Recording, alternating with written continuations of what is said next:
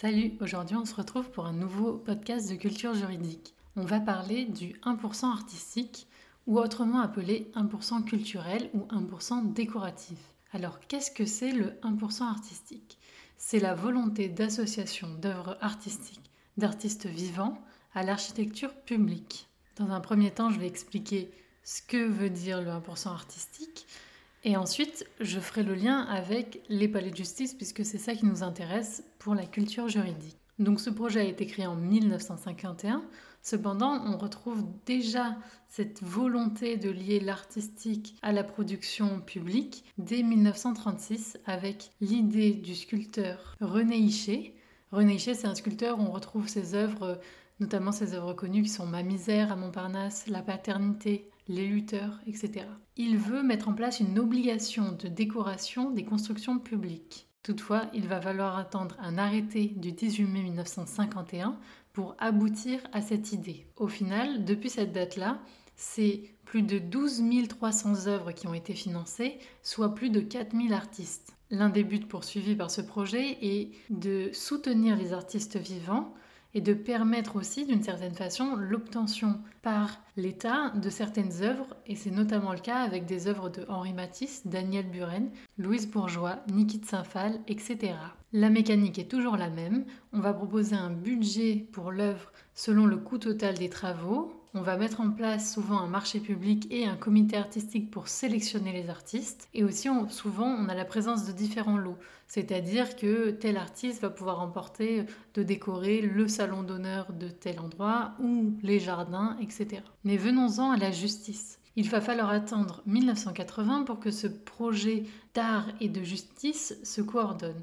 Pour les universités, c'est les dernières, c'est 1993. Les buts poursuivis, comme on l'a dit, c'est de soutenir les artistes, de sensibiliser le public à l'art de notre temps et entrer en dialogue avec le lieu. Ça concerne autant des palais de justice que la réhabilitation de palais de justice. Par exemple, en 2019, un appel à projet a été fait pour une réhabilitation en mairie de l'ancien palais de justice de Montmorillon, et donc une inclusion de ce 1% artistique. Mais venons-en aux œuvres qui ont déjà été produites dans les palais de justice. Alors je vais citer quelques exemples, tels que à Nantes, une œuvre de Jenny Holzer, qui est une artiste américaine.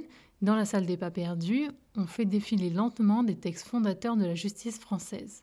Le tout est reflété sur les baies vitrées et le sol en granit, ce qui donne une impression de continuité perpétuelle du texte. Dans d'autres palais de justice de Loire, on retrouve aussi la mise en place de citations sur la justice ou de mots de philosophes qui défilent. Dans un autre style, à Angers, dans son palais de justice, ce sont des grandes photos qui sont affichées sur les murs. Statues font aussi l'objet de ce 1% artistique, comme dans les palais de justice d'Asnières, Bobigny ou Reims. À Avignon, c'est une œuvre figurative qui est utilisée avec la mise en place d'une balance qui est faite d'énormes boules métalliques. Dans le palais de justice de Béthune, ce sont des panneaux de bois qui symbolisent Saint-Louis sous son arbre de justice le chêne.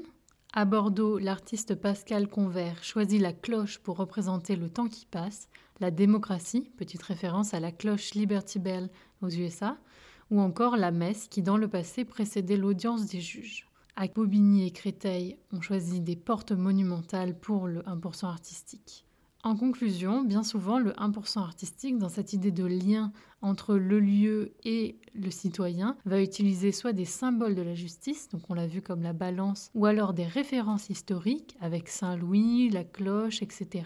On retrouve aussi beaucoup d'objets en texture d'arbre pour euh, l'arbre de justice, ainsi qu'une prédominance pour la couleur rouge. Au niveau de la couleur rouge, je vous renvoie à l'œuvre de Michel Pastoureau, qui a fait un travail exceptionnel sur le lien entre la justice et la couleur rouge, qui remonte en fait à l'Antiquité, souvent à Rome, en lien avec l'empereur et cette délégation de pouvoir de la justice, dont l'expression prendre le pourpre vient de là. J'espère que cet épisode vous a plu. Euh, je mets en lien de podcast les différents liens qui m'ont aidé à faire ce sujet. J'espère que vous trouverez un sens pour le mettre dans vos copies de culture générale ou juste que ça vous a intéressé au niveau culture générale. On se retrouve pour un nouvel épisode le plus vite possible. À très bientôt. Je vous rappelle que vous pouvez trouver ce podcast sur les différentes applications de podcast, Apple Podcasts, Spotify et bien d'autres. N'hésitez pas à commenter, dire votre avis, mettre un j'aime ou sur Apple Podcasts mettre 5 étoiles. C'est très important pour me montrer ce que vous en avez pensé et pour le référencement. Pour ceux qui auraient du mal à attendre les nouveaux podcasts, je vous invite à nous rejoindre sur Twitter.